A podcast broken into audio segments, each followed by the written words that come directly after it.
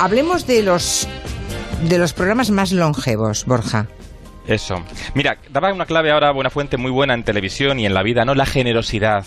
Ser un poco, intentar ser transparente, que es muy difícil en televisión porque tienes muchos inputs alrededor y hay, crear un programa de televisión al final, eso que dicen, intenta ser tú mismo, como si fuera a ser fácil, ¿no? Ser uno mismo.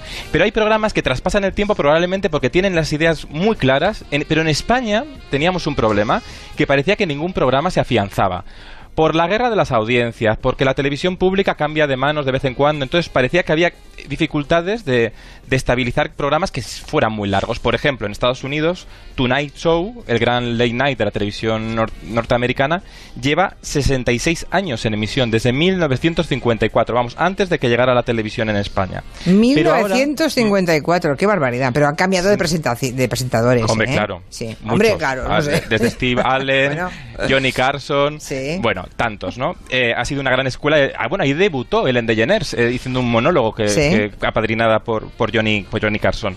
Bueno, pues ahora en España yo creo que ya hemos llegado a un punto de madurez, lo demuestra Buena Fuente, por ejemplo, ¿no? que lleva tantos años en televisión, aunque en diferentes canales, pero hay un caso claro, que es el hormiguero de Pablo Motos, que este año cumple la 15 temporada, eh, desde 2006. Es la 14, es la 14, ¿no? Pero no, es la 15 porque, ah, bueno, hay estos trucos de la tele. En 2006 son 14 años, pero luego a nivel televisivo, bueno, ahí suman 15. Vale. Entonces, desde entonces, Pablo Motos tuvo muy claro la idea del programa aunque a veces le pasan cosillas, que, claro, no crea indiferencia Pablo Motos. Pablo Motos a veces cae bien, a veces cae mal, y ayer hizo esta, ¿sabéis este concurso que hace que llama a la gente a un teléfono al azar y dice ¿qué es lo que quiero? Y tiene que conseguir... la tarjeta del hormiguero. La, tarjeta del hormiguero. Pues ayer sucedió esto. Buenas noches. Eh, ¿Sabe usted qué es lo que quiero? Hola. Hola, ¿qué pasa? Buenas noches, buenas noches. ¿Sabe usted qué es lo que quiero? Pues no lo sé. Explícale, explícale un poco. Mire, eh, le llamamos desde el programa El Hormiguero de Antena 3 y tenemos... Ah, vale. No lo veo nunca, ¿eh? No me gusta. Vaya noche, vamos. Y nos ha colgado, ¿eh? Te ha colgado. No te creas que le gusta tan poco que te cuelga si le llamas. Perdona. Y, y, volvemos a llamar? Y, pensar... Volverlo a llamar. Hola, buenas noches. Buenas noches. No se enfade. Déjeme que le explique antes de colgarme. Aunque no le guste este programa, en este momento usted se está jugando 6.000 euros. Oh, yo no quiero tanto dinero. ¿No quiere usted dinero? No, no, no. Yo no quiero dinero. ¿Seguro? Y... Que son seis. Y volvió a colgar. Ha dicho, son, idiotas. Es genial esta, mujer. Bueno, esto, perdona, habría que pagar porque te ocurriera todos los días. Esto es un show. Cuando la vida te regala una situación así, que nadie piense que esto le viene mal, ¿eh? Esto es estupendo. Cuando te pasa esto es fantástico, claro. Pues unas horas más tarde, Julia, David Broncano, que juega fuerte, que tiene muchas cosas en común con, con Pablo Motos, entre ellos que tiene mucha radio y tiene mucho instinto del espectáculo, tiene muchas tablas, decidió, vamos a retar a Pablo Motos. Y en directo, bueno, en directo, en falso directo, porque es un poco grabado el programa, pero en la resistencia retó al hormiguero y a los espectadores del hormiguero con esto. Mm. Hemos pensado una cosa para la gente de España. Esto es difícil que salga, Ricardo, pero si sale, que es que si alguien llama y le dice Pablo Motos, ¿sabe usted qué es lo que quiero? Si le dice una mierda como un velero, le pagamos el doble.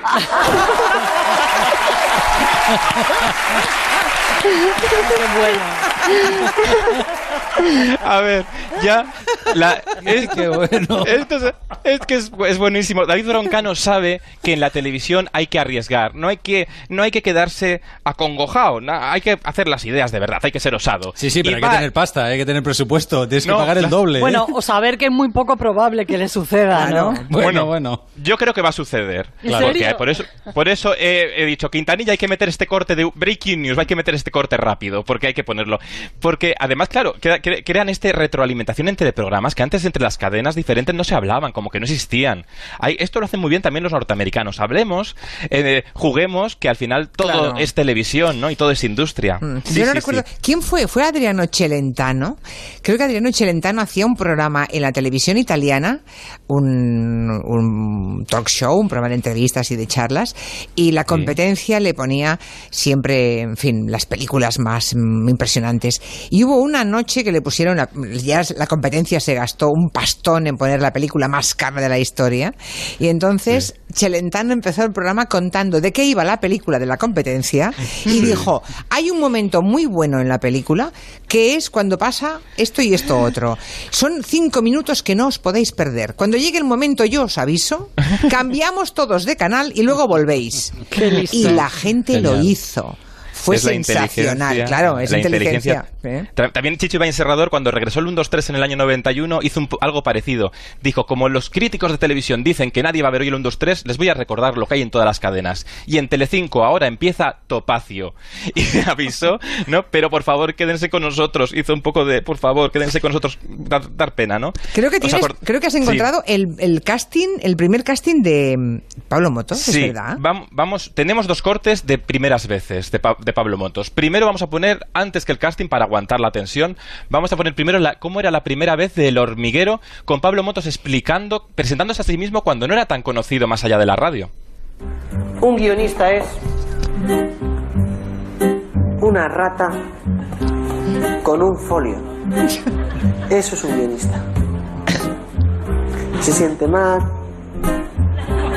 se siente raro, pues eso es, amigos, porque la gente siempre dice que los guionistas vemos el mundo del revés, pero no es verdad. No es verdad. Bueno, ahí, ahí está jugando, porque él está engañando la percepción del espectador y está girado, está del revés. Mm. Pero el espectador cree que está derecho, pero una cosa muy rara, porque los ojos los tiene como al revés, claro, está luchando contra la gravedad.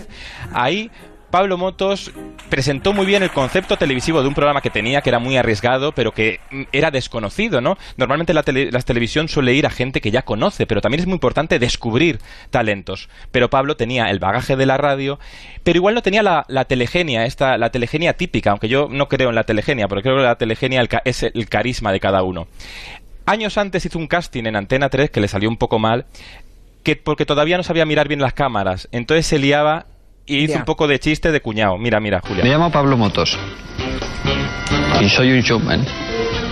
¿Qué tal? Buenas tardes. ¿Cómo están, queridos y queridas? Ya sé que eh, está todo el mundo muy estresado, es normal. Hay una noticia. Pablo, Pablo sí. Eh, a ah, perdón. Sí, perdón. Aquí y aquí, ¿no? Lo dijo un genio. Señoras y señores, este programa es impresionante. Bueno, que no le cogieron, vamos, que no le cogieron, no le cogieron.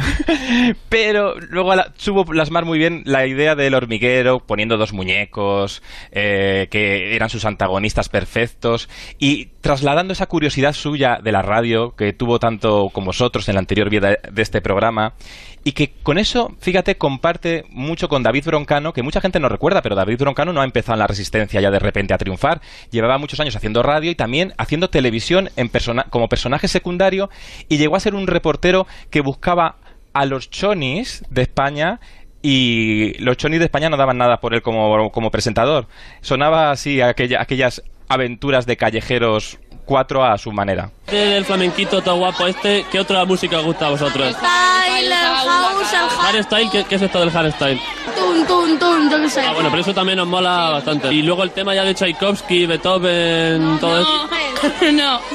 no. No lo trabajan el tema. Los viejos. Te quiero, no puedo tenerte y ahora te veo. Ganabas tú más como bailador que como periodista.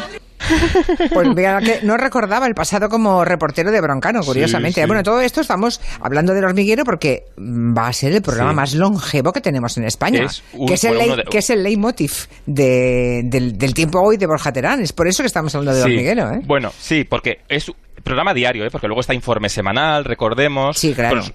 hay muchos, pero eh, programas que han sobrevivido a, incluso a sus canales, que es, que es muy interesante, ¿no? Al tiempo. Pero hay otro programa que ya es muy veterano, que tiene más de 10 años, que es Sálvame. ¿Vosotros sabéis, os acordáis cómo empezó Sálvame? Mucha gente no recuerda que Sálvame empezó como un programa para comentar un reality, para comentar Supervivientes. Se, emitía justo después de Supervivientes y hablaban de lo que había pasado en el programa y al final lo pasaron a las tardes, que Telecinco le iba muy mal las tardes y encontró su hueco. A veces los programas llegan por casualidad. Jorge Javier, años antes con Jesús Quintero, describía muy bien la televisión que iba a presentar cuando todavía quizás no se había inventado este término que él dice en esta entrevista. Yo no hago telebasura, yo hago fast TV, televisión rápida, que la ves, la ves lo que dura el programa y luego ya te olvidas. Pues está bien visto. La Fast TV, sí, bueno. Sí, es que en realidad Sálvame es como un culebrón, que tú te puedes echar la siesta, luego te despiertas y, puedes seguir la trama igual, porque como siempre están discutiendo sobre cosas mundanas fáciles, ¿no? Pues es muy fácil de seguir. Es televisión para olvidar. Nadie verá un programa de Sálvame dentro de 10 años entero. No, no. Pero fíjate, ahí sigue ya más de una década. Pero si hay un programa, Julia Otero, que realmente es súper veterano, es de cocina, Hombre, y es Carlos Arguiñano, que lleva ahí cocinando desde el 91, que empezó en televisión española. Siete virtudes tiene la sopa, calma la sed y el hambre a poca, hace dormir y digerir, sabe bien y nunca enfada.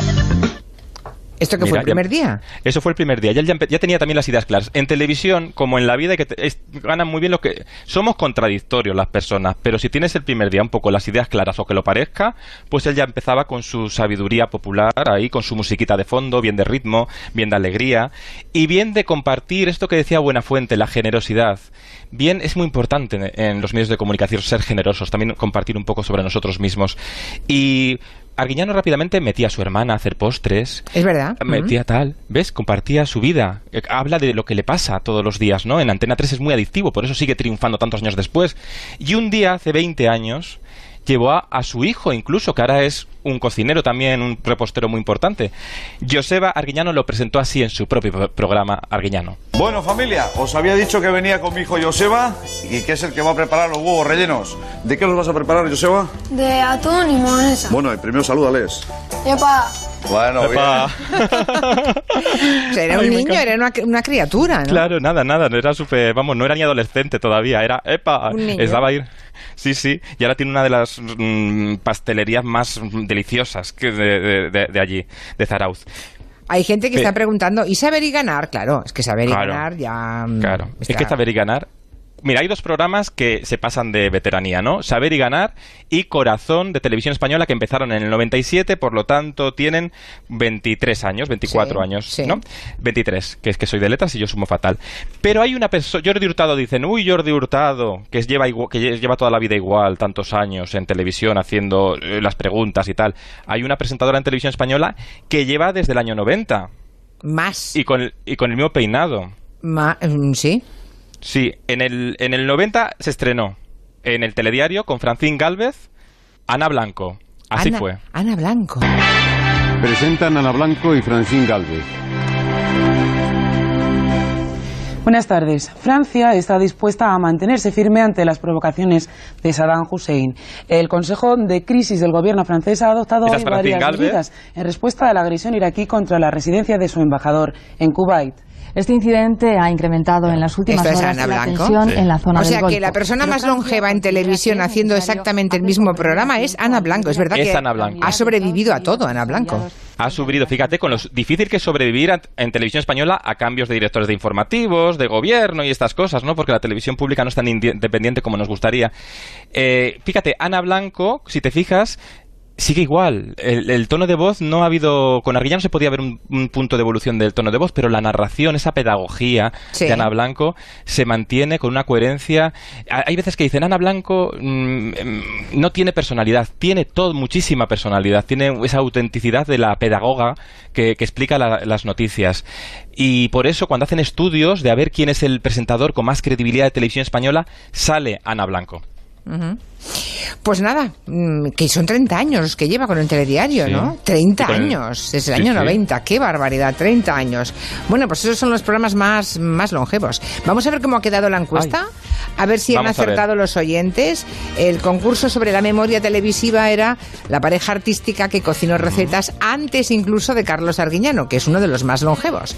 Ha propuesto Borja Terán la pareja formada por Bertino Osborne y Arevalo, la de Miliki con Rita Irasema y la de Emilio Aragón con Belén Rueda. Sí. ¿Tienes ahí el resultado? Tengo el resultado. Mira, Bertín Osborne y Arevalo han perdido con un 18,5. Emilio Aragón y Belén Rueda han quedado segundos con un 19,4%. Ya ha ganado por mayoría absoluta Miliki y Rita Irasenama con un 62,1%. ¿Será Miliki y Rita Irasema. A ver. ¡El Super marchando! Pues buenos días a todas las ciruelas. Muy buenos días. Esto es una manera maravillosa de comenzar un día. Sí, señor. Pensando con ilusión en que vamos a hacer unas recetas para las ciruelas y para los ciruelos. Muy originales. Que se van es feo decir que se van a chupar los dedos. No, puede los demás chupar los dedos, sí, señor. Pues sí, eran efectivamente Miliki y Rita Irasema, ¿eh? que era, era su hija, ¿no? Rita Irasema. Sí, sí, hermana Miliki y su hija Rita Irasema. Bueno, pues lo sabían el 63% de pues los oyentes y yo también, ¿eh? Bueno, aquí todos... ¿Tú los, te acordabas? Sí, yo me acordaba. ¿Os acordabais todos? Yo también, yo también, sí, sí. Anda, pues mira, yo pensé que no yo pensé que no os acordabais tanto, pero sí, sí, sí, ahí estaban cocinando los sábados por la mañana en Telecinco. Tenemos una edad y una memoria ya, Borja. Mm. Uy, para la semana que viene tengo que buscarlo más difícil. bueno, por aquí pregunta Juan Antonio, ¿y Matías Prats? Es verdad, él lleva como mínimo tantos años como Ana Blanco, ¿no? Creo. Claro, bueno, y, y Wyoming lleva mucho... Sí, pero menos, no sé. La diferencia es que Matías Prats ha, ido cambiando de cadena, pero Matías Prats lleva muy parecido a Ana Blanco en, el primer informativo estrella de la cadena. La diferencia es que Ana Blanco se mantiene en televisión española desde entonces. Y hay oyentes que hablan desde, nos escriben desde diferentes lugares de España que hablan de que en televisión, la televisión gallega hay un programa que se llama Luar, que en Canal Sur hay, sí, claro, pero que sí, que sí, que hay programas, algunos son muy longevos, es verdad. Que no es lo, nos encanta. Que no es lo más normal, eso es verdad también. Sí, sí. Borja, hasta la semana que viene. Adiós, un abrazo.